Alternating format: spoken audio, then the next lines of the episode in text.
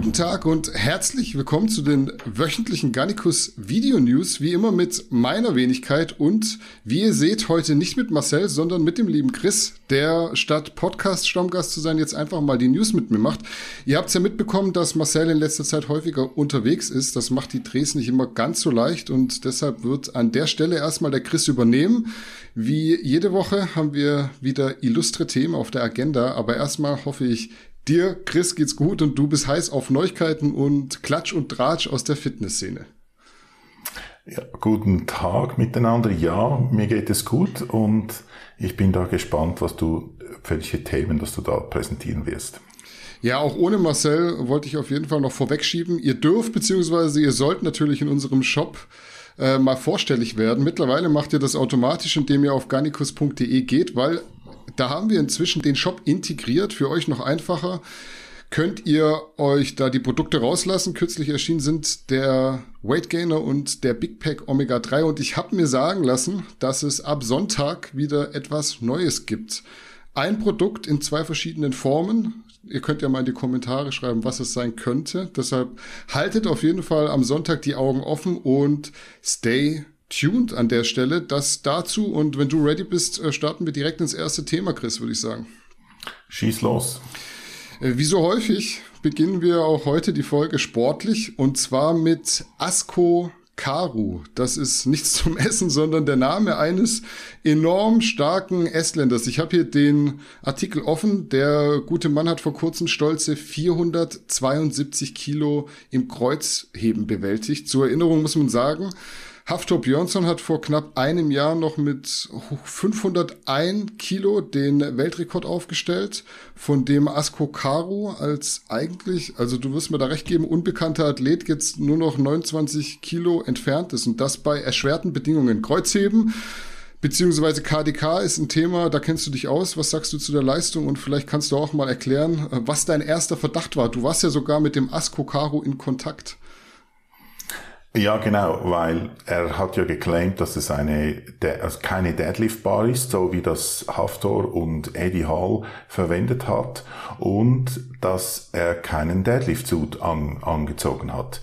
Was natürlich ähm, Equipment ist, das die Leistung oder das mit, mit welchem man mehr Gewicht bewältigen kann.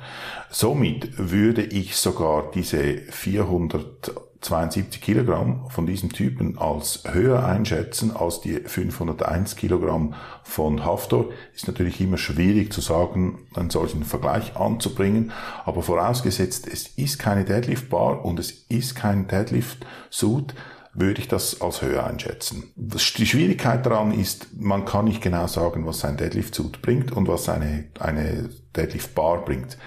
Mir persönlich, und ich bin ja etwa 200 Kilogramm weg von diesen Leistungen, nicht ganz, mir persönlich bringt eine Deadlift Bar locker mal 30 Kilo auf, mein, auf meine Leistung.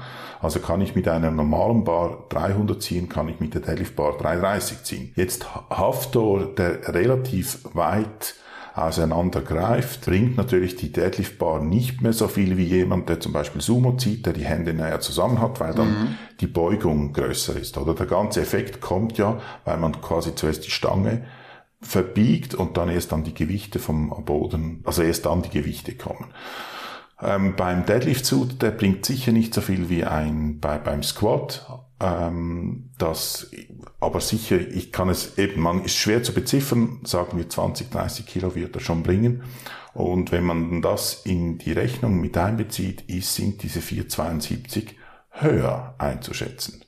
Weil es nicht ganz klar war auf dem Bild, dass wir von, von diesem Typen, den ich überhaupt nicht auf dem Radar hatte, ähm, nicht ganz klar war, ob er ein Sudan hat, habe ich das Experiment gewagt, habe ihm eine DM geschickt und ihn gefragt, also ihm mal gratuliert zur Leistung, und ihn gefragt, ja, ähm, ist da, hast du ein Sudan, an Deadlift-Suit? Und er meinte, nein, Raw, Straps, Belt, fertig.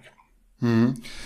Kannst du mal sagen, wie, wie viel Übung das denn braucht, wenn du jetzt so ein, so ein Deadlift-Suit anhast, bis du damit wirklich komfortabel heben kannst? Weil ich glaube, viele Leute stellen sich das immer so vor, du ziehst das Ding an, dann hebst du 30 bis 40 Kilo mehr und äh, das ist so alles recht easy. Aber ich glaube, da reinzukommen und damit irgendwie das zu handeln, ist gar nicht mal so einfach. Ich habe selber praktisch keine Erfahrung mit solchem Equipment, weil ich bekomme schon Platzangst vom Zuschauen, wenn man sich da in diese Suits hinein quält. Ähm, aus dem Austausch mit anderen Athleten, die equipped liften, weiß ich, dass das etwas äußerst Unangenehmes ist. Also die, die Idee dahinter ist ja, dass es da zu mehr Kompression führt und den Muskel da mehr komprimiert und so zusätzliches Tissue oder diesen Dehnreflex verbessert und so weiter und dann, dass man durch das mehr Gewicht bewegen kann. Aber eben das bedingt, dass man da, dass es eng ist und dass es komprimiert. Häufig kann man auch nicht alleine also ein Sud anziehen, also da brauchst mehrere Personen, um sich da hineinzuquälen. Es gibt natürlich auch unterschiedliche, einlagige, mehrlagige und so weiter. Mein Stand ist, ich bin jetzt nicht ganz sicher, ob es aktuell speziell für Deadlift solche Suits gibt, die für Deadlift ähm, designt sind. Häufig ist es so, dass man ein Squat-Suit einfach verkehrt anzieht, umgedreht, okay. den, den Squat-Suit anzieht und so dann den Deadlift absolviert. Aber ich gehe davon aus, wie gesagt, ich bin da nicht auf dem neuesten Stand, es gibt auch dedizierte Deadlift-Suits. Was war der Grund, dass du jetzt gedacht hast, es könnte sich da um Geflunkere des Athleten handeln? War es einfach so die schiere Last und dass du den Typ einfach nicht kanntest? Oder gab es auch so Anzeichen, wo du sagst, das sieht so aus im, Be im Bewegungsablauf, dass da irgendwas nicht mit rechten Dingen zugeht? Ist eine Kombination ein bisschen aus allem. Eben nicht auf dem Radar, ich habe den noch nie gesehen. Und die Stange biegt es sehr. Und auf dem einen Bild ist nicht ganz klar, sind das, sind das irgendwelche Tights, die er anhat, oder eben ist es ein Suit? Weil der Suit ist dann meistens, geht nur bis etwa ein Drittel oder Mitte Oberschenkel, also ist relativ so, sieht wie nach Hotpants aus. Und das auf dem einen Bild hat das ein bisschen den Eindruck. Ich habe mich natürlich auch mit, äh, mit Bekannten unterhalten, mit anderen Powerliftern, um diese Leistung zu besprechen, weil eben, wenn kein Suit und keine Deadlift Bar, ist das meiner Meinung nach mehr als die 501 oder von Haftor oder 500 von Eddie. Und deshalb in der Diskussion auch mit den anderen sind da gewisse Zweifel aufgekommen. Bei der Bar kann man, glaube ich, die Zweifel rein vom Bild, was man sieht, entkräften. Der Flange von Deadlift Bars ist viel breiter. Also die Distanz von Ende der Stange bis die Scheiben anfangen, diese Distanz dort ist, ist, ist viel größer bei einer Deadlift Bar als bei einer Eleiko Bar. Dort ist der ganz relativ dünn, also wir reden da hier unter einem Zentimeter. Deadlift Bar sind das vielleicht, ich hätte geschätzt drei bis fünf, irgend sowas. Und auf der Bar sieht man es relativ gut, dass das wahrscheinlich eine Eleiko Bar ist, die halt bei 472 Kilo auch sich ein bisschen verbiegen mag. Und beim Foto eben sah es so ein bisschen nach Hotpants aus und deshalb war ich da neugierig, ob das wirklich so ist, wie er vorgibt. Wenn der Askokaru jetzt äh, lernt, mit einem Deadlift-Suit zu heben, was ja für einen erfahrenen Kraftsportler dann doch so in ein paar Monaten drin sein sollte, glaubst du, der kann relativ zügig diesen Weltrekord angreifen? Ich behaupte ganz naiv, ja. Also wenn der jetzt eine Deadlift-Bar nimmt, vielleicht probiert, die äh, super zu nutzen, noch ein Sud, dann würde ich jetzt einfach so sagen, behaupte ich jetzt mal, steinigt mich dafür, dann kann der 520 ziehen. Okay. Das war ja auch, glaube ich, so eine, so eine Last, die war bei Haftor im Gespräch. 520, 530 Hertz da nicht gehoben das ist ja schon unfassbar viel, aber diese, diese, diese Schritte, die, die dann sich so leicht anhören, 520, 530, wäre sowas auch drin gewesen beim Haftor jetzt? Also könnte der dann auch mitgehen? Und ich weiß noch früher beim Hochsprung, ähm, ich glaube Sergei Bubka hieß der in der Leichtathletik, der hat sich diese... Stabhochsprung war das. Der Stabhochsprung, genau, der hat mhm. sich diese, diese Weltrekorde immer aufgehoben für Events, wo es Geld und Autos gab und hat die dann einfach so aus, aus der Tasche geholt, wenn es gerade nötig war. Ist es beim, beim Deadlift vergleichbar? Also kann man da einfach so so ohne weiteres noch was draufpacken oder ist das relativ unwahrscheinlich irgendwann? Weil irgendwann haben wir auch mal gesagt, 500 sind unwahrscheinlich und jetzt sind wir schon drüber. Also an diesem Tag, als Haftar diese 501 gehoben hat, wenn er von Anfang an auf 510 aus gewesen wäre, dann hätte er das geschafft, behaupte ich. Es ist, kommt immer ein bisschen darauf an, wie du deine Versuche, wie du die gestaltest. Je nachdem, was du anpeilst, wie dein Selbstvertrauen ist, dann geht das schon. Und ich bin mir ziemlich sicher, die 510 hätte er drauf gehabt. Aber es ging ihm ja dort, so wie es den Anschein macht, mehr darum, Eddie ein bisschen zu ärgern und darum auch sicher die 501. Also Haftar hätte die 510, behaupte ich, drin gehabt. 520, da habe ich ein gewisses Fragezeichen. Wobei Haftar ist natürlich nicht prädestiniert für Deadlift. Also er ist riesig. Ich meine, er muss so weit greifen, eben, dass seine Deadlift Bar nicht mehr viel Support gibt. Ähm, er hat nicht die idealen Hebel für Deadlift. Und dieser neue Mann hier, der ist dann schon eher, ich habe jetzt keine Körpergröße von ihm gesehen irgendwo, aber ich denke, der ist deutlich unter zwei Meter, nicht so wie, wie Haftor. Also das ist dann, er hat auch die besseren Voraussetzungen. Jetzt diese Lasten, die sind wirklich unvorstellbar, ob jetzt mit Suit und Deadlift Bar oder auch ohne. Man hat ja bei Eddie Hall hat man das sehr gut gesehen, wie er nach seinem Versuch zusammengebrochen ist und sich da mehrere so sekundäre Verletzungen zugezogen hat. Ich glaube, er hatte auch sogar eine Hirnerschütterung, wenn ich das richtig im Kopf mhm. habe, weil irgendwie der, der innere Druck so hoch war, also das sind schon Lasten für die Körper. Ich glaube nicht, dass man da jetzt so Sprünge machen kann. Noch zum Thema, so wie Sergei Bukka damals sich immer die Weltrekordprämie sicherte, das war Anfang der 90er, hätte ich gesagt. He? Ich glaube, ja.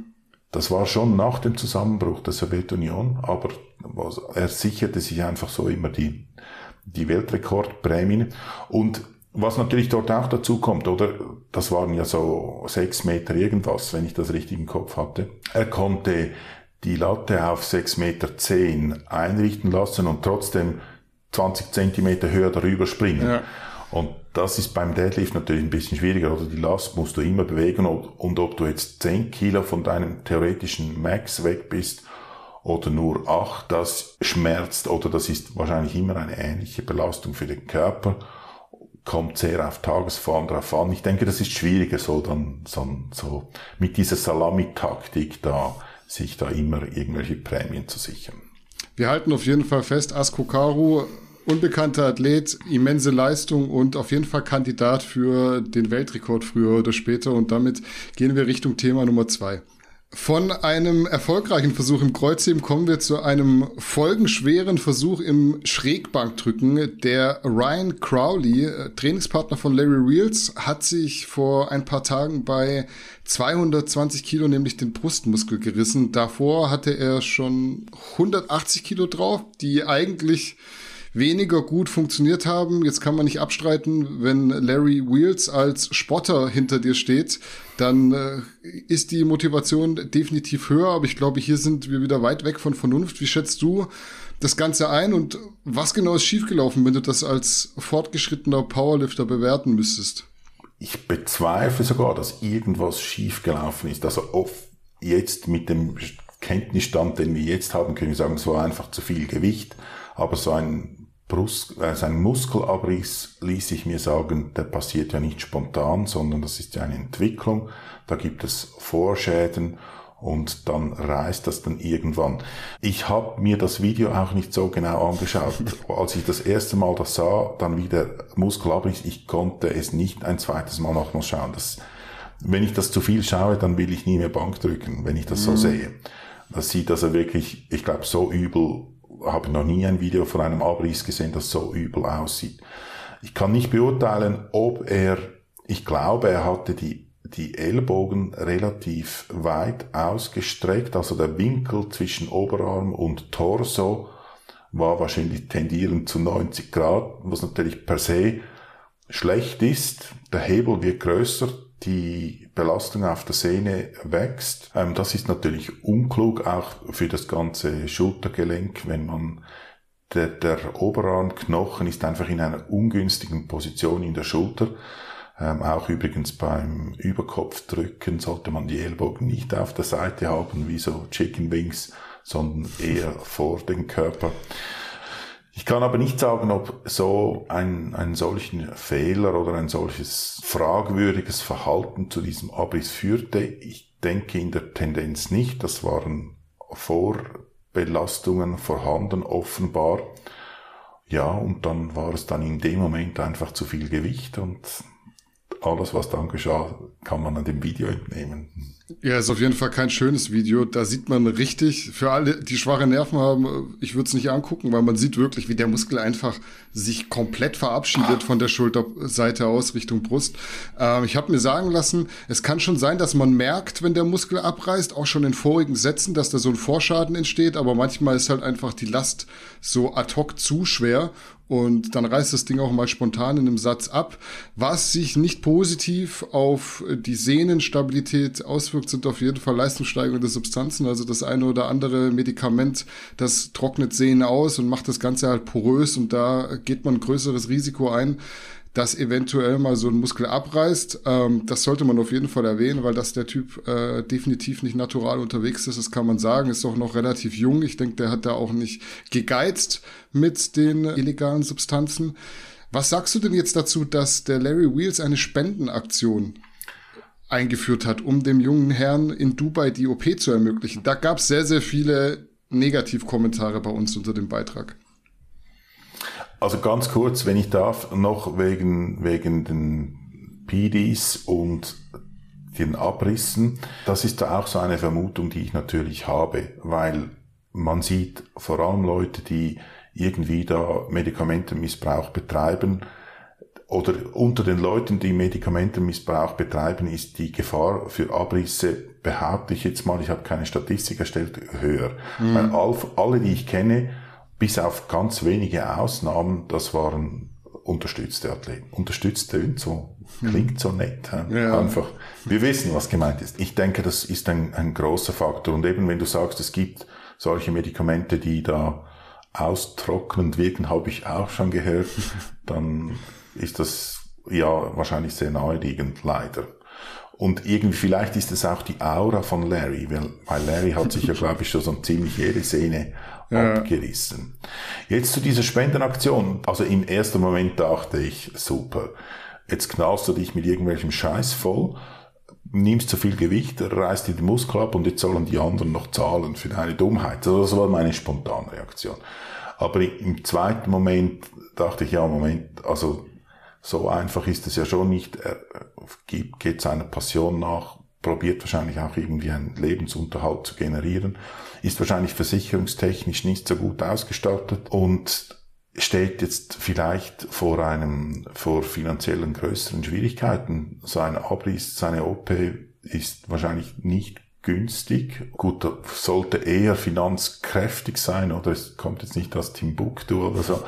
Ähm, aber ja, das ist natürlich ein Aufwand, wenn du nicht versichert bist und du willst ja auch irgendwelche gute Ärzte. Ich glaube, hier in Deutschland gibt es da ein bekannter Zusammenflicker da, ja. dieser Rich, oder? Ja. Ähm, da will, und was ich auch vernommen habe, ist, du musst, je schneller, dass du das machst, also da entscheiden mhm. offenbar Tage oder sogar Stunden, desto besser ist der Heilungsverlauf. Und mhm. irgendwann musst du es, glaube ich, nicht mehr machen, weil es dann zu spät ist, der Muskel sich zu sehr zurückgezogen hat. Also ich bin da ein bisschen gespalten, was das betrifft. Ähm, ist das okay mit dieser Spendenaktion? Also es ist sicher eine gute Idee von Larry, ist ja sein Freund. Ähm, aber es hat so, wie sagt ihr, ein Geschmäckle. Geschmäckle. Ja, also ich habe es mir, ich habe es mir auch überlegt, weil ich die vielen negativen Kommentare gesehen habe und ich habe dann versucht, mir das so ein bisschen differenziert zu erdenken. Aber ich muss sagen, ich habe da eine ganz klare Meinung und die ist, eine Spendenaktion darf jeder ins Leben rufen. Ob du dafür spendest, ist deine Sache. Also das, ich finde das immer ein bisschen befremdlich, dass die Leute auch sagen, ah, ich finde das nicht gut. Natürlich, jeder darf seine Meinung haben, aber ich bin ja auch bei nichts. all, ja, ich bin bei allem so recht liberal. Wenn du nichts spenden willst, spende nichts. Wenn ich da mal auf GoFundMe.com gehe, da gibt's bestimmt ganz, ganz viele Sachen, wo ich mir sage, so, ey, jetzt, Freunde, ganz ehrlich, muss man dafür jetzt eine Spendenaktion ins Leben rufen. Aber jeder ist frei, was zu geben oder nicht. Du musst nicht spenden. Und das ist so meine ganz klare Meinung. Also ich bin da sehr, sehr liberal und so ist es auch bei Content, bei Videos, bei, bei Podcasts. Wenn es dir nicht gefällt, guck's nicht an. Ich gebe auch keine Daumen runter. Ich habe das schon mal gesagt. Ich mach's einfach aus, gefällt mir nicht und gut ist leben und leben lassen. Völlig richtig. Eben so in der nach der ersten Emotion dachte ich auch, ja, wie viel Mal habe ich im Leben schon einen Fehler gemacht? Und dann hast du den Fehler gemacht und dann ist es zu spät und dann brauchst du jetzt, braucht er eine Lösung, er braucht vielleicht Geld für diese OP oder Zusage für Geld, da, damit er das machen kann und kann sich ja im Nachhinein dann überlegen, was könnte man das nächste Mal besser machen. Aber hier so mit dem erhobenen Zeigefinger den Oberlehrer zu spielen, was ja auch meine erste Reaktion war, ist vielleicht nicht so angebracht. Letzte Woche gab's gute Nachrichten wieder für die Kraftsportszene, denn in circa drei Wochen wird Strength Wars The Movie erscheinen. Ich weiß noch, wie letztes Jahr Tetzel mir in einem Podcast erzählt hat, dass er auf ein Release Ende 2020 hofft. Das wurde jetzt um ein paar Monate verpasst, aber lange müssen wir uns zum Glück nicht mehr gedulden. Ich freue mich auf jeden Fall, auch wenn man bei Generation Iron inzwischen skeptisch sein muss und die Filme so ein bisschen eine Wundertüte sind. Hast du das Format Strength Force immer verfolgt und was sagst du beispielsweise zum Line-Up, sprich zu den acht Athleten, die teilnehmen?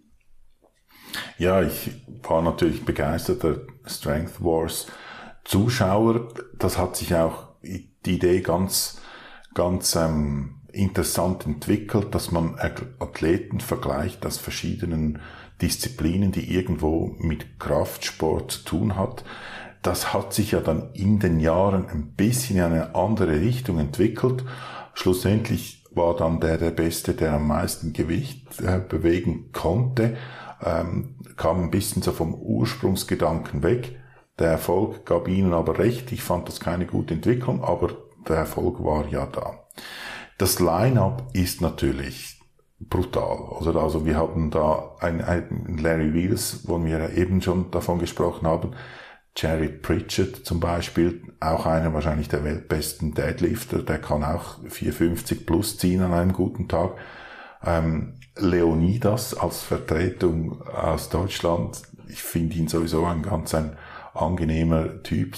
Geht so in, also ich finde, ist ein Spaßvogel auch in, in zwischendurch, obwohl er sehr das Ganze seriös nimmt. Anabolic Horse, also mhm. jemand, der noch ein, das darf man sogar als Mann sagen, ein attraktives Gesicht hat und einen guten Körper und trotzdem ziemlich stark ist aber nicht so eben so ein Monster wie zum Beispiel Jerry Pritchett. Also das ist ein, ein interessanter Line-up. Dann noch weitere. Es hat eben auch Athleten, die nicht jetzt 500 Kilo deadliften können, so, also andere Athleten aus anderen Sportarten, wenn ich das richtig gesehen habe, äh, dabei. Also ganz interessant. Sieht fast so aus, als ob man wieder so ursprüngliche Idee, einen Wettkampf gestaltet, wo nicht nur der absolut stärkste, was Rohkraft betrifft, gewinnen kann, sondern da auch noch ein bisschen andere Komponenten hineinspielen. Eben klangvolle Namen. Tetzel als Moderator finde ich eine super Besetzung,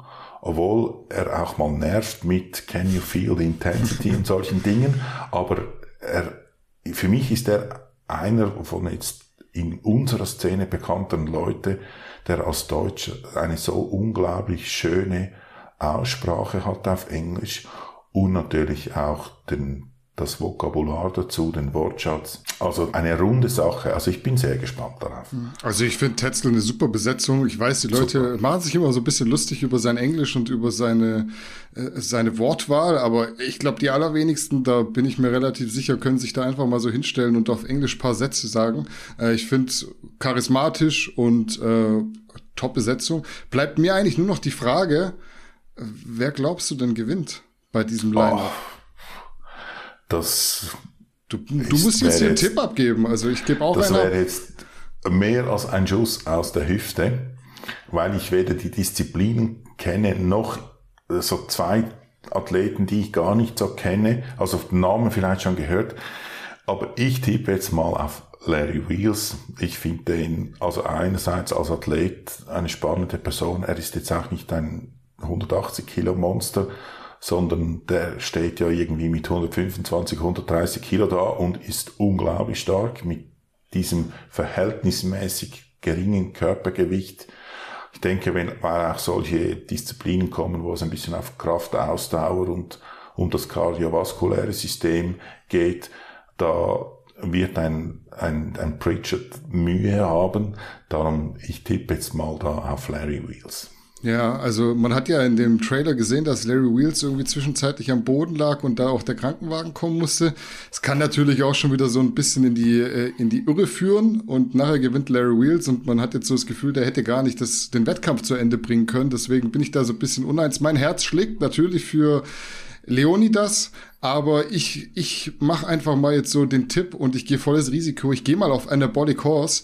Einfach deshalb, weil der mich in der Vergangenheit so echt überrascht hat, teilweise in den Battles und weil er so ein ähnlicher Typ ist wie Larry Wheels. Und ich gehe jetzt davon aus, Larry Wheels konnte die Wettkämpfe nicht zu Ende bringen, einfach aufgrund seines Gesundheitszustands. Und dann sehe ich Anabolic Horse schon echt als, als Geheimtipp. Kann ich auch völlig falsch liegen, aber äh, ich bin auf jeden Fall gespannt. Ich glaube, äh, das wird ein sehr, sehr cooler Film, den ich mir auf jeden Fall angucken angucken wird. Ja, das ist eine, ein schlauer Tipp.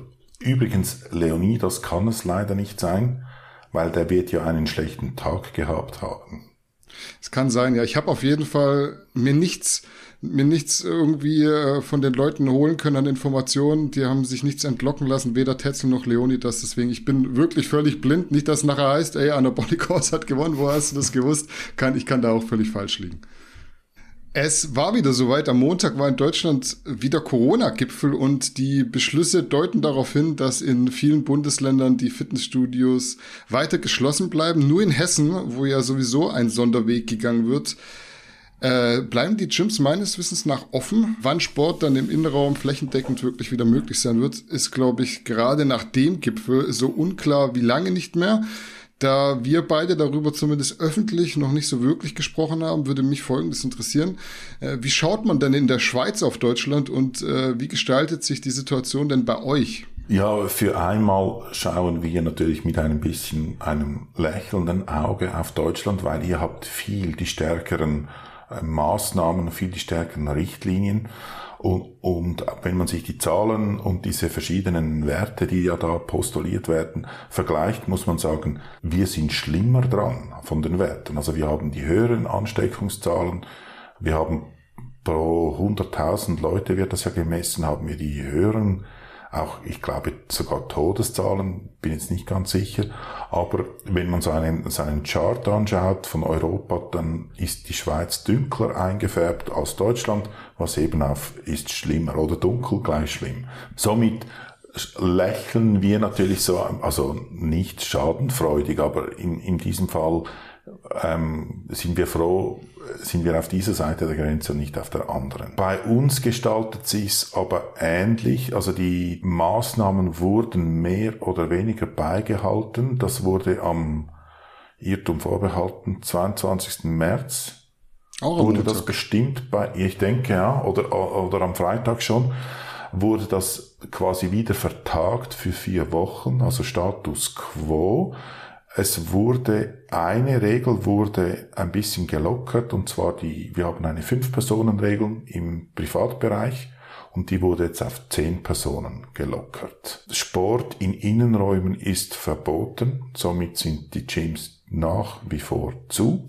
Sport in Außenbereichen ist erlaubt. Ich glaube, dort gibt es eine Grenze von 20. Treffen draußen mit maximal 15 Personen ist erlaubt. Solche Dinge wie Homeoffice-Pflicht wird beibehalten und eben es gibt verschärfte Maßnahmen für Skigebiete. Das war ganz speziell dieses Jahr.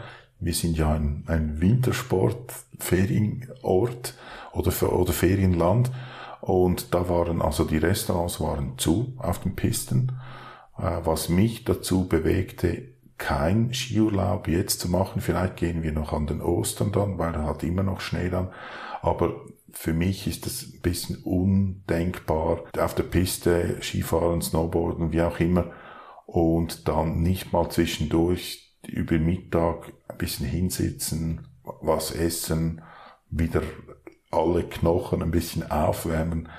Ähm, das ist für mich relativ unvorstellbar. dass Das, das kann man einen Tag machen, aber vielleicht nicht gerade eine ganze Woche. Bei uns wird im April wird dann wieder entschieden. Ich denke so 22. April oder irgend sowas, wenn ich mich nicht täusche. Was natürlich jetzt auch bedingt, ich bin da im nationalen Powerlifting-Verband ja im, dabei aktiv und wir müssen Wettkämpfe planen, was natürlich jetzt auch ein bisschen dazu führt, soll man einen Wettkampf in Größenordnung Mai, Juni ansetzen, im Wissen darüber, dass ein Großteil der Leute nicht sich vernünftig vorbereiten kann, weil die meisten oder die Gyms geschlossen sind und nicht jeder natürlich die Möglichkeit hat.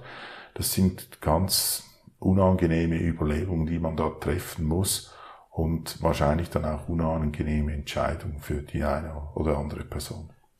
Ja, ich bin mittlerweile sehr ernüchtert, wenn ich mir das so anschaue. Einfach weil uns das so im November zumindest in Deutschland als Lockdown Light verkauft wurde, was jetzt nach wie vor einfach immer wieder um vier Wochen verlängert wird. Und äh, für mich festigt sich einfach der Eindruck, dass die Regierung sich in Deutschland einfach immer weiter von den Bürgern entfernt, da jetzt irgendwelche Maßnahmen erschafft, erdenkt, die für mich überhaupt gar keinen Sinn machen, auch dass sich Teile der Regierung dann einfach zurückziehen, nicht mehr mit den anderen sprechen und irgendwie dann Dinge aushandeln, die vorher gar nicht irgendwie auf dieser Beschlussvorlage stand. Das ist zumindest bei uns der Stand, das ist der Eindruck, der sich mir aufdrängt. Und das ist nicht mein Verständnis davon, wie sowas eigentlich ablaufen sollte. Ich finde es auch nach wie vor nicht gut, dass die Fitnessstudios keine größere Rolle dabei spielen dürfen, Gesundheit zu fördern und zu erhalten. Ähm, ich bin sehr, sehr pessimistisch gestimmt. Mir geht's auch wirklich auf den Sack, muss ich sagen. Also man merkt ja jetzt mittlerweile in Deutschland kippt so ein bisschen die Stimmung, auch von der Presse, auch von den, von den Mainstream-Medien. Und äh, ich kann das nur, kann das nur bekräftigen und unterstützen, dass da jetzt irgendwann mal Umdenken stattfinden muss. Bei euch in der Schweiz, da war ja, war ja auch mal teilweise zu, glaube ich, mit den Gyms, aber ihr habt irgendwie immer geschafft, eine Möglichkeit zu finden, dass ihr weiter trainieren könnt. Und ich weiß nicht, du wirst mir da recht geben, die Fitnessstudios sind ja trotzdem für viele Leute essentiell. Also ich komme auch aus einer Verletzung, ich kann jetzt nicht einfach mich da irgendwie eine Klimmzugstange im Park hängen und irgendwelche äh, Klimmzugklasse-Sätze machen. Es geht halt einfach nicht. Und so gibt es ja auch viele alte Menschen, die Maschinen und Geräte brauchen. Weißt du, ich, ich habe da ein bisschen auch wieder zwei Herzen in meiner Brust. Auf der einen Seite ähm, verstehe ich die Regierung, warum, dass sie auch hier diese Salamitaktik anwenden müssen und jeweils probieren, das für eine gewisse Zeit und dann wieder vier Wochen mehr und so weiter. Da wollen sie halt den aktuellen Entwicklungen Rechnung tragen, so dass sie eben die Möglichkeit hätten, da Lockeren zu treffen. Ich weiß, das könnte man auch anders machen und ich will da gar nicht jetzt als Pressesprecher von Regierungen auftreten. Du sollst, aber, wenn du möchtest. Also sag ruhig was Gegenteiliges ein, zu mir. Ich habe da ein gewisses Verständnis. Was mich aber ein bisschen nervt, ist, wenn Leute falsch argumentieren. Ich kann verstehen, dass das, es ist nicht schön, dass die Fitnessstudie zu haben. Ich habe jetzt das Glück, dass ich Trainingsmöglichkeiten habe. Ich kann ungeschränkt weiter trainieren. Ähm, da, aber das haben nicht alle und von, ich darf auch nicht von mir auf andere schließen. Aber was mich so ein bisschen nervt, ist dann diese Fitness-Community, dass sich so ins Zentrum stellt und jetzt das als das Wichtigste überhaupt ist, dass man ins Fitnessstudio gehen kann. Es kommt ein bisschen darauf an, wie man argumentiert. Wenn man mit dem Gesundheitsaspekt argumentiert, sage ich ja, Moment, also in den zwei Millionen Jahren, in dem es den Mensch gibt, da ist das Fitnessstudio jetzt irgendwann in den letzten 50 Jahren oder 100 Jahren entstanden. Um gesund zu sein, braucht niemand ein Fitnessstudio. Hm. Jetzt natürlich ein Bodybuilder, der seinem Sport, der seinen Sport nicht ausführen kann, das ist natürlich eine andere Sache. Ähm, ich weiß gar nicht, ob es da bei euch Sonderregelungen gibt, dass wenn das dein, dein Einkommen ist, wenn das dein Beruf ist, Bodybuilder, ob du dann trainieren darfst. Gibt's, Gibt's aber schwierig, schwierig zu bekommen, habe ich mir sagen lassen. Also ich glaube, Tim Butesheim hat das bekommen, aber war ein Riesentheater. Ja. Eben, da, das, da habe ich äh, schon Verständnis. Natürlich ist es jetzt, wie du sagst, bist natürlich ein Härtefall, wenn man so will, oder? Wenn, wenn du jetzt dich eben nicht an eine Klimmzugstange hängen kannst aus, aus Reskonvaleszenzgründen, dann ist das natürlich dumm gelaufen für dich. Mhm. Aber die Regierung kann nicht auf Einzelschicksale leider Rücksicht nehmen. Wir kommen zu einem kleinen Update in Bezug auf Sophia Thiel. Das ist ein auf jeden Fall ja, Thema, da scheiden sich die Geister, würde ich mal behaupten. Ist sie zu dick? Äh, sieht sie so gut aus? Macht sie noch genug Sport? Oder eben nicht? Am Ende hat sie jetzt die Antwort auf ihren Fitness-Enthusiasmus selbst gegeben. Aktuell macht sie scheinbar nur Yoga und Lauftraining. Letzteres aber laut eigener Aussage ein bisschen inkonsequent, in Anführungszeichen auf Instagram angeteasert, hat sie ihr Video dazu mit einem Bild, auch das Thumbnail sieht so aus, auf dem sie sich Sahne in den Mund sprüht, also durchaus provokativ. Wie ist das Video bei dir angekommen und würdest du sagen, ihre Aussagen zu ihrem sportlichen Verhalten matchen ihr aktuelles Erscheinungsbild? Das hört sich immer so negativ an, wenn ich das sage, aber wir lassen, wir lassen es so stehen. Ja, es war natürlich Clickbait sein Großvater, dieser Titel, was mich ziemlich genervt hat. Also man, man muss das Video gar nicht schauen, dass man das weiß, weil wenn jemand Ausrufezeichen und Fragezeichen ähm, im gleichen Satz, am, am Satzende verwendet, dann ist klar, dass es da Clickbait ist. Ähm, das, das Thumbnail ist natürlich super provokant. Jetzt weiß ich kann es nicht beurteilen. Ist sie so clever, dass sie das macht und will sie die Leute jetzt da provozieren und denkt, ihr könnt mich alle mal, wenn ihr euch so Gedanken um meinen Körperfettanteil macht, dann eat this, oder? So in diesem Sinne. Oder ob es unüberlegt ist. Ich weiß es nicht. Ja. Auf jeden Fall, es stimmt ja einfach wieder mal nicht, weil es ist ja nicht, der Titel war irgendwie kein Fitness mehr, oder? Hm. So semantisch war das die Aussage. Und im Video erzählt sie, dass sie einfach ihre Fitness äh, anders macht. Nicht halt in das Gym pumpen gehen, sondern halt jetzt Yoga und Spazieren und Eisbaden, wie ja alle machen im Moment. Mich nervt das einfach, wenn man dann solche Clickbait-Titel machen muss, aber ich glaube so, das ist part of the game oder in diesem Influencer-Zeugs. Mich hat auch das ganze Video ein bisschen gekünstelt hatte ich den Eindruck. Phasenweise hat man das Gefühl, sie redet so lange, bis ihr etwas einfällt, einfach wiederholt sich und so, so Ohrsoll-Aussagen ohne Substanz. Ähm, und ja, also der Informationsgehalt ist natürlich an einem kleinen Ort zu Hause, aber ich habe es auch geschaut, andere haben es geschaut, also Zweck erfüllt. Also du wirst lachen, ich hatte genau den gleichen Gedanken, als ich das Video angeschaut habe, ohne dass wir uns jetzt abgesprochen haben. Ich dachte eigentlich, das ist so versucht viel zu sagen, ohne wirkliche Aussage. Am Ende, um quasi zu sagen, ja gut, Sport, aktuell laufen habe ich schon gemacht, aber mache ich nicht so gerne, mache ich auch nicht so, so häufig. Ich mache bisschen Yoga und dementsprechend sehe ich halt auch so aus, wie ich aussehe. Das kam so bei mir an. Ich mag mich auch irren, aber ich denke mir, das ist schon alles sehr, sehr kalkuliert, auch mit der Sprühsahne und mit diesem provokanten Thumbnail. Das ist nicht, habe ich mal aus Versehen gemacht und könnte ja gut ankommen. Ich glaube, auch wenn Sophia so den Eindruck vermittelt, vermittelt, noch so ein relativ junges, unbedarftes Mädel zu sein, dass sie da schon inzwischen ganz genau weiß, was für Knöpfe sie drücken muss, um die Leute da auf ihre Videos zu bekommen. Ja, da sprichst du was an. Ich hatte den Eindruck, da führt jemand Regie. Also mhm, das wurde mit, mit ihr besprochen, auch in meiner kleinen Dachwohnung und so wird so, ich, ich nehme an, finanziell geht's der gut, oder? Das, und da macht sie zwar ein bisschen auf bescheiden und so. Ähm, ja, also das war einfach, ich bin gern jemand, der Sophia verteidigt, weil ich finde, sie kriegt zu Unrecht Prügel ab zum Teil, oder? Und gerade wenn man sie da verbal prügelt wegen ihrer Figur, da habe ich nicht so Verständnis. Aber dieses Video muss ich sagen, da verteile ich selber Prügel. Wir machen weiter mit dem nächsten Thema. Ich als alter Kai Green-Sympathisant bin ein bisschen traurig und äh, würde für ihn gerne eine Lanze brechen, so wie du so für Sophia gesagt hast, aber das fällt mir wirklich schwer. Äh, anderen Protagonisten der Bodybuilding-Szene scheint es da ähnlich zu gehen. Nach dem wiederholten Antönen eines Comebacks haben jetzt unter anderem Chris Acito, Ian äh, Sergio Oliva Jr. und auch Shanique Grant ihren Unmut geäußert und in Kommentaren relativ deutlich zum Ausdruck gebracht, dass sie von Kai nichts mehr halten.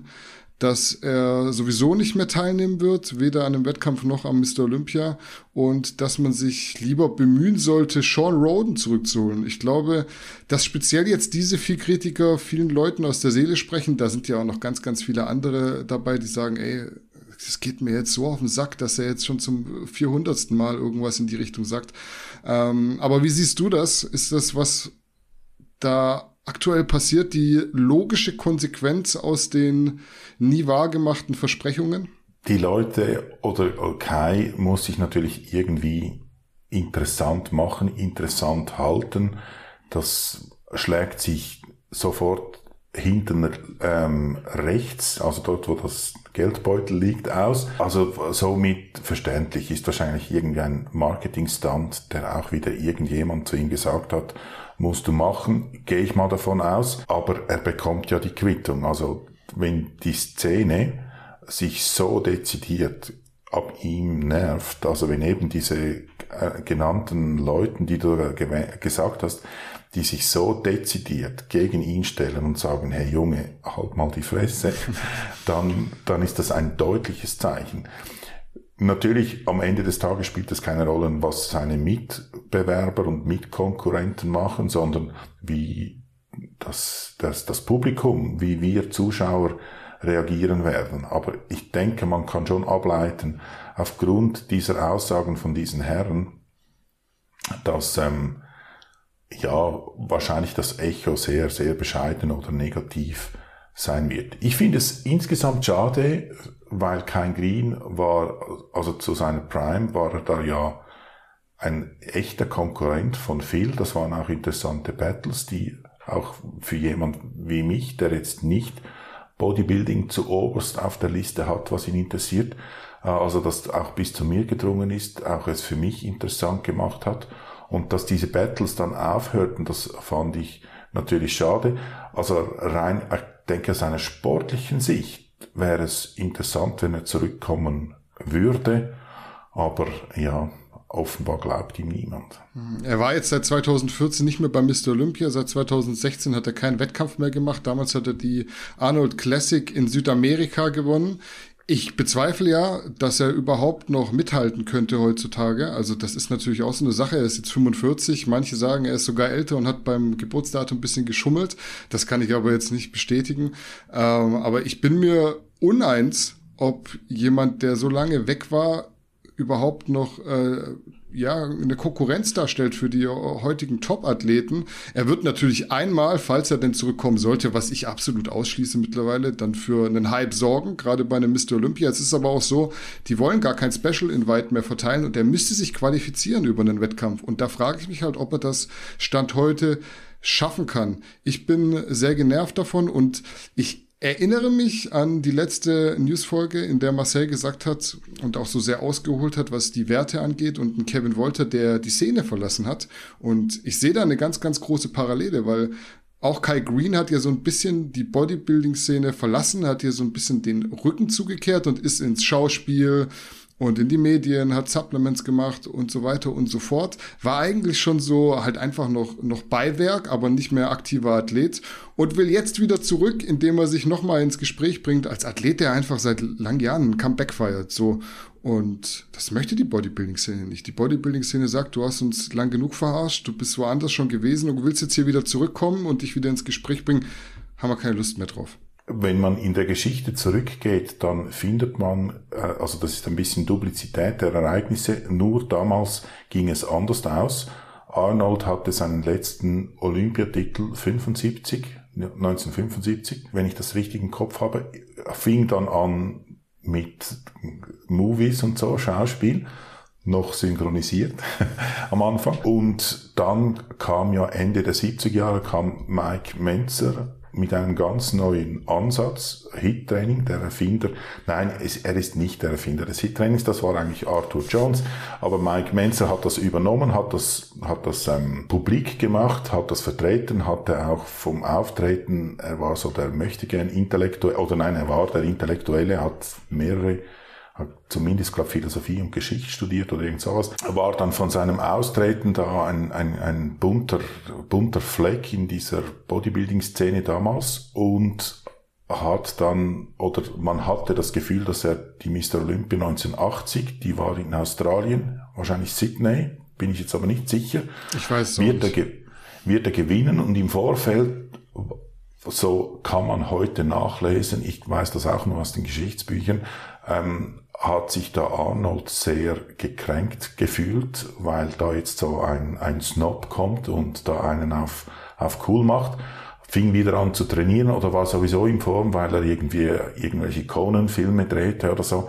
Ähm, und kam dann, ist dann in den Flieger gesessen. Niemand wusste, dass er mitmacht, mit nach Australien und hat dann seine Posinghose ausgepackt, was dann ziemlich zu Tumult führte. Und was dazu führte, ich glaube, dieser Wettkampf hätte live übertragen werden sollen, aber weil es dann so tumultartig zu und her ging, hat man dann entschieden, Bodybuilding-Wettkämpfe werden zumindest in dieser Zeit nicht mehr live übertragen, weil das so ein Tohuwabohu war.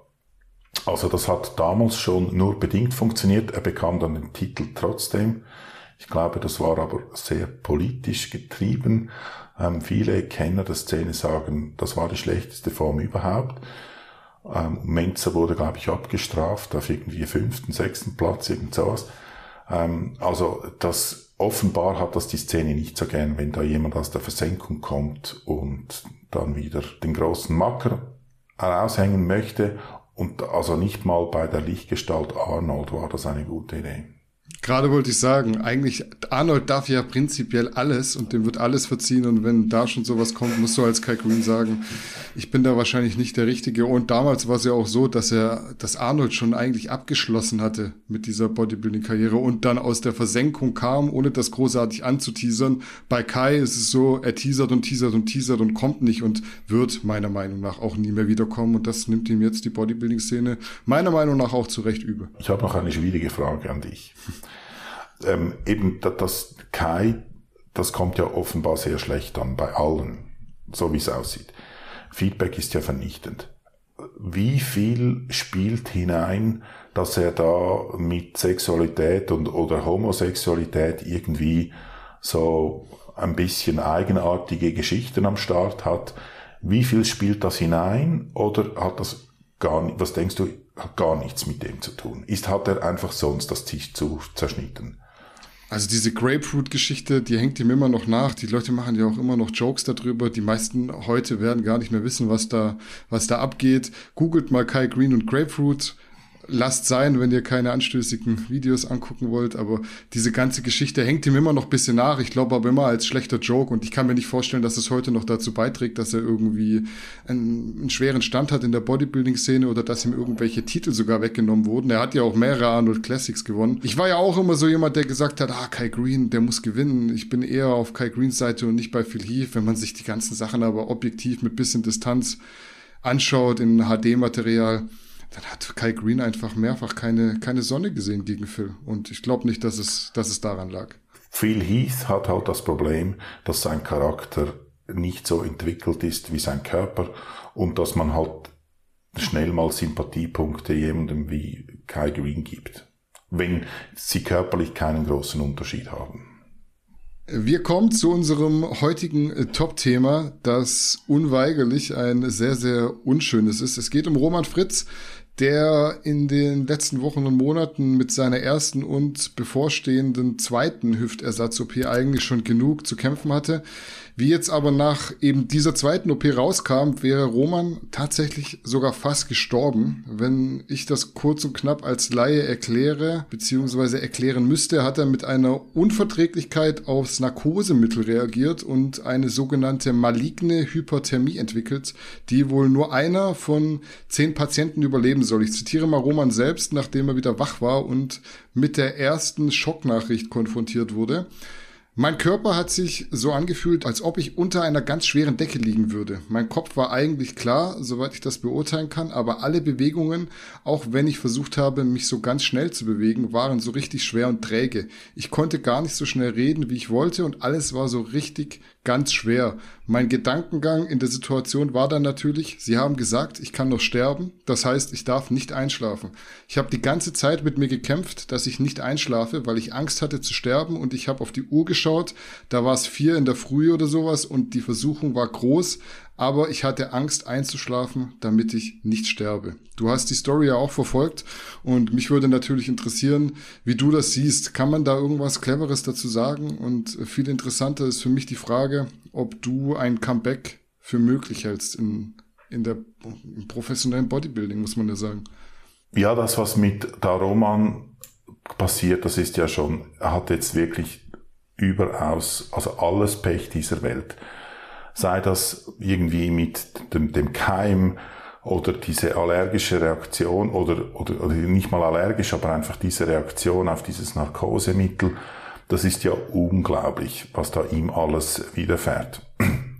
Und auch noch dann die Thrombose und so weiter. Also ich habe mir das ganze Video angeschaut auf Red One mit, mit, mit seiner Freundin. Es ist ja, ist ja ein bewegendes Video. Auch er ist ja emotional sehr bewegt am Schluss. Und was ich ganz interessant fand und was ich wirklich bewundernswert fand, wie er sagte, früher habe ich mich immer zu dünn gefühlt und jetzt weiß ich, mir, mir kann so irgendwie gar nichts mehr passieren oder ich weiß jetzt, was mir wichtig, also interpretiert, ich weiß jetzt, was mir wichtig ist in meinem Leben. Ich fand das schon ein sehr starkes Statement und hat natürlich auch eine gewisse Glaubwürdigkeit wenn jemand, der das Ganze erlebt hat, dann das so sagt.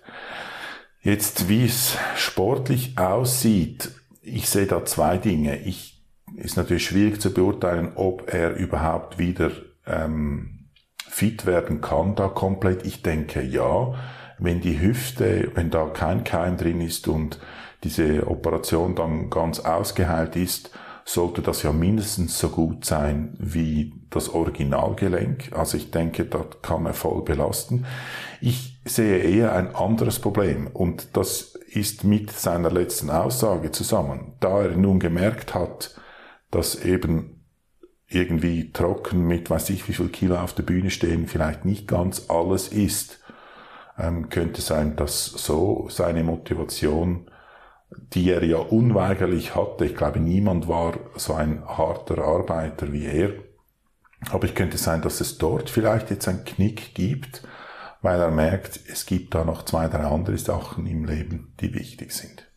War auf jeden Fall wieder so ein Rückschlag. Für mich als allgemeine sehr, sehr, sehr tragische Geschichte. Ich habe mir das Video freitags angeschaut abends, habe dann überlegt, ob ich ihm direkt schreibe, ob ich ihm alles Gute wünsche. Ich habe dann aber nicht gewusst, was ich schreiben soll. Habe bis zum nächsten Morgen gewartet, habe ihm dann auch privat geschrieben und habe gesagt, ich, ich wusste nicht, was ich jetzt da drauf cleveres sagen soll. Also was sagt man da? Alles klingt irgendwie so plakativ und er hat dann auch gesagt, ganz, ganz, ganz schwierig. Ähm, ich sehe das auch so sehr zwiegespalten, weil ich mir die Frage stelle, welchen Roman möchte ich gerne sehen? Und ich bin halt Roman-Fan einfach aufgrund dieser Hardcore-Einstellung und ich würde mich freuen, wenn er so wieder zurückkommt. Auf der anderen Seite würde ich mich genauso freuen, wenn er einfach mal sieht, dass eben dieser Sport nicht alles ist und dass eben recht schnell einfach mal die Lichter ausgehen können. Und dann ist vorbei. Und dann ist halt so die Frage, was ist das, was du als letztes gemacht hast? Hast du irgendwie mit deiner Freundin zusammen zu Abend gegessen oder hast du das letzte Beintraining durchgeknüppelt? Und das sind halt so Dinge, die ich mich dann frage. Also für, für mich als Fan wünsche ich mir natürlich, dass er zurückkommt. Genauso stark, wenn nicht stärker als vorher. Dass er aber gleichzeitig auch so dieses Mittelmaß findet zwischen äh, Familie und Leistungssport und natürlich auch, auch Lebensgefährtin. Ähm, und im Zweifel muss ich dann halt einfach auch so mein, mein, mein Fan-Sein zurückstellen und sagen, äh, lieber trifft er eine vernünftige Entscheidung für die weitere Karriere. Bist du Fan, so wie es du dargestellt hast, aufgrund seiner Einstellung, seiner, seiner All-Out-Mentalität oder bist du Fan von seinem, von seinem körperlichen Erscheinungsbild, von, von ihm als Bodybuilder? Also ich feiere ihn vor allem deshalb, weil er eben diese Hardcore-Mentality hat. Ich erinnere mich immer noch an diese Schwarz-Weiß-Animal-Videos und das war so ein Ding, womit ich angefangen habe zu trainieren auch Frank McGrath und so weiter. Das war halt einfach was, ich habe das immer gern geguckt und ich fand das halt richtig geil. Körpertechnisch ist für mich jeder Profi-Bodybuilder ein Phänomen, auch Roman Fritz. Ähm, ich sehe ihn auch da, dass er irgendwann mal einen Wettkampf gewinnen kann, habe ich immer gesagt. Äh, jetzt mit der Hüfte ist für mich so ganz, ganz schwer zu beurteilen, ob das noch, ob das noch möglich ist. weil ich es halt einfach nicht hatte. Ich habe jetzt zwei Schulter-OPs und die sind mittlerweile anderthalb Jahre her und ich habe keine Ahnung, wie ich noch mal jemals so hinkommen soll, wie ich mal war, obwohl es jetzt besser läuft. Deswegen ist es für mich sehr, sehr, sehr schwer vorstellbar, was nicht heißt, dass er es nicht schafft. Also es gibt ja auch immer Dinge, die gut laufen, auch wenn sie zum zweiten Mal ersetzt wurden. Deswegen, ähm, ich bin Fan von sowohl der Einstellung als auch vom Körper und auch von, äh, von, von deutschen Bodybuildern einfach, dass der Sport im deutschsprachigen Raum nach vorne kommt. Ich meine, was man bei ihm auch noch sagen muss, obwohl, und ich hatte da eine andere Meinung, ich musste die anpassen, auch bei ihm, aber er ist ja alles andere als aus dem Kopf gefallen. Das ist ja richtig ein mhm, intelligenter Junge, nicht. auch wenn er so vermeintlich langsam spricht und das irgendwie. Das machst du ja halt auch Genau, wollte ich jetzt nicht sagen.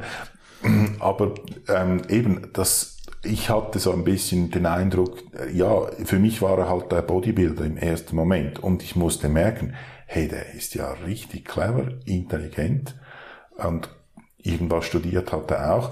Also man könnte ja sagen, der wird sicher nicht verhungern, wenn er sein Lebensunterhalt nicht mehr mit Bodybuilding sicherstellen müsste und er muss sicher auch nicht irgendwelche Stoffpläne verticken, so dass er zu einem Einkommen kommt. Also um ihn müsste man sich rein ähm, finanziell keine oder existenziell keine Gedanken machen, sollte das mit dem Bodybuilding nicht mehr klappen. Ja, nichtsdestotrotz ist seine Leidenschaft und ich wünsche ihm alles Gute, dass er die weiter betreiben kann, weil Geld verdienen kann man immer irgendwie, ob man auch wirklich Spaß dran hat, da ist halt nachher die, die, der Unterschied, den das macht zu vielen, vielen anderen Menschen, die viel Geld verdienen, aber halt unglücklich sind. Genau, das war tatsächlich auch das letzte Thema für heute. Gibt's von deiner Seite auch noch was zu ergänzen? Nein, ist alles okay. Dann sind wir in der Tat fertig. Äh, ich habe es ja vorhin schon gesagt, haltet die Augen offen, was unseren Shop betrifft. Da wird am Wochenende wieder released. Gönnt euch den Big Pack Omega. Gönnt euch unseren Weight Gainer, den Maximus oder äh, was eben sonst zu euer Herz begehrt. In diesem Sinne, kurz und schmerzlos. Wir sind erstmal raus. Bis zum nächsten Mal. Ciao.